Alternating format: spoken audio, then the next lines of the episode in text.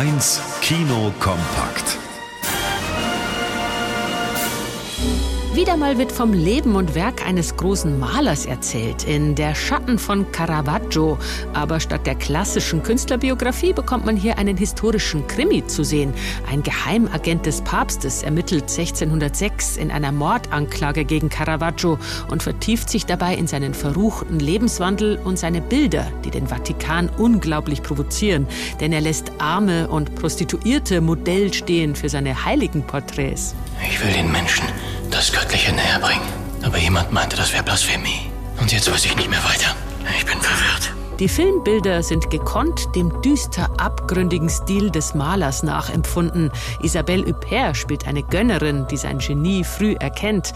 Der Schatten von Caravaggio vermittelt ein spannendes Kapitel Kunstgeschichte sehr lebendig.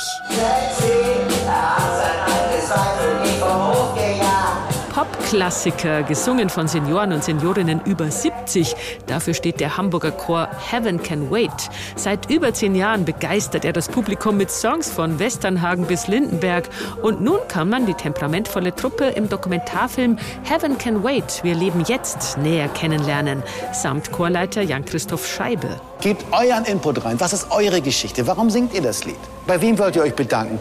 Wollt ihr wirklich noch leben? Was im Leben erträumt ihr euch noch? Wovon sollen wir träumen?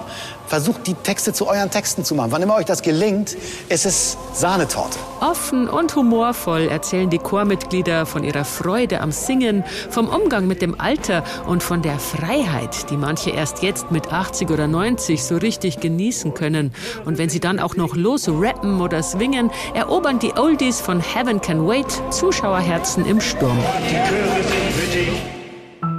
Bisher gab es drei Verfilmungen von Erich Kästners Fliegendem Klassenzimmer. Jetzt kommt Nummer vier in die Kinos mit einer entscheidenden Änderung. Jungenschule war gestern, jetzt spielen auch Mädchen mit. An einem idyllisch gelegenen Berginternat bekämpfen sich zwei Schülergruppen bis aufs Blut. Es gibt nur eine einzige Regel hier bei uns. Interne und externe mischen sich nicht. Und warum?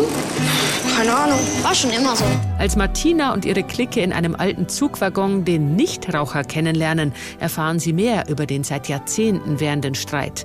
Mit Tom Schilling und Tristan Pütter sind die Erwachsenenrollen exzellent besetzt und auch die Kinderdarsteller wirken glaubwürdig in Das fliegende Klassenzimmer, ein zeitgemäßes Update des Kinderbuchklassikers. Wally Müller, Bayern 1.